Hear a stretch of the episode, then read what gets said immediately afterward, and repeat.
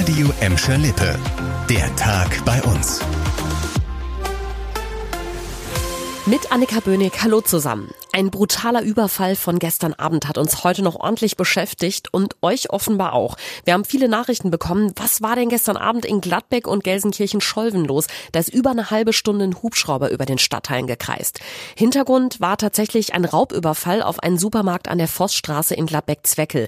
Ein maskierter Mann hatte den Kassierer kurz vor Feierabend mit Pistole, Schlagstock und Messer bedroht. Mit Geld aus der Kasse flüchtete der Täter in Richtung Scheideweg. Die Polizei hat direkt die Fahndung aufgenommen unter anderem auch mit einem Hubschrauber. Bis jetzt fehlt von dem Mann allerdings jede Spur. Er soll sehr jung sein, etwa 20 Jahre alt, rund 1,75 groß und korpulent. Laut Zeugen hatte er einen schwarzen Mantel und eine schwarze Jeans an. Wer was von dem Raubüberfall mitbekommen hat, sollte sich bei der Gladbecker Polizei melden. Vielleicht habt ihr es schon gesehen, an den Rathäusern von Gladbeck, Bottrop und Gelsenkirchen wehen seit heute orangefarbene Flaggen. Sie sollen auf den Orange Day aufmerksam machen, den internationalen Tag gegen Gewalt an Frauen. Normalerweise werden zu diesem Tag meist auch öffentliche Gebäude bei uns orange beleuchtet. Das haben sich die Städte wegen der aktuellen Energiekrise in diesem Jahr aber geknickt. Es gab aber einige Aktionen rund um den Gedenktag heute und das nicht ohne Grund. Das Thema ist und bleibt nämlich wichtig und brisant, sagt die Polizei bei uns. Allein im Kreis Recklinghausen mit Bottrop gab es im vergangenen Jahr 900 Fälle von häuslicher Gewalt gegen Frauen. 72 Frauen wurden vergewaltigt. In 273 Fällen wurden Frauen Opfer von Stalking. Die Dunkelziffer dürfte überall deutlich höher liegen. Deshalb ruft die Polizei auch betroffene Frauen auf, unbedingt Hilfe zu suchen. Und, das geht uns alle an, nicht wegschauen, wenn wir den Verdacht haben, dass irgendwo in unserem Umfeld eine Frau Opfer von Gewalt geworden ist.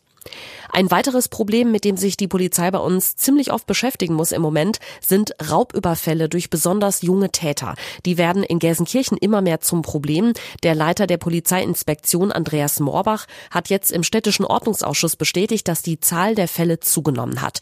Chantal Teubert hat weitere Details dazu. Die Entwicklung bei den jungen Tätern bereite der Polizei große Sorgen und habe es in dieser Konzentration vorher nicht gegeben, so Andreas Moorbach. Tatorte der Raubserie sind vor allem in der Innenstadt. Die Täter seien zwischen 11 und 17 Jahre alt. Sie haben es meist auf Gleichaltrige oder Jüngere abgesehen. Die Bereitschaft der Täter zur Gewalttätigkeit und Respektlosigkeit sei laut Polizei sehr groß.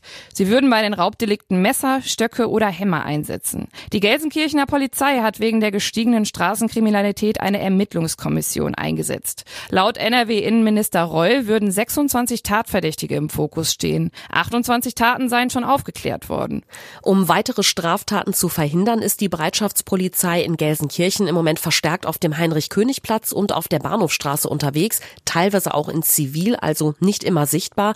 Auch in Bottrop gibt es Probleme mit jugendlichen Straftätern. Brennpunkt ist da vor allem der Bereich rund um den Zopp in der Innenstadt.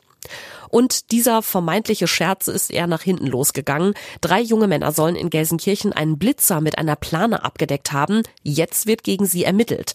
Die dunkle Plane war gestern am späten Abend über einer mobilen Radarfalle an der Europastraße in Bullenke-Hüllen aufgetaucht. Laut Polizei soll die Tat auch live bei Social Media gestreamt worden sein. Beamte fanden ganz in der Nähe ein Auto mit drei Tatverdächtigen. Die Männer sind zwischen 21 und 24 Jahre alt. Die Polizei hat Strafanzeige wegen Störung öffentlicher öffentlicher Betriebe gestellt und das kommt bei Social Media dann wahrscheinlich nicht mehr so gut an.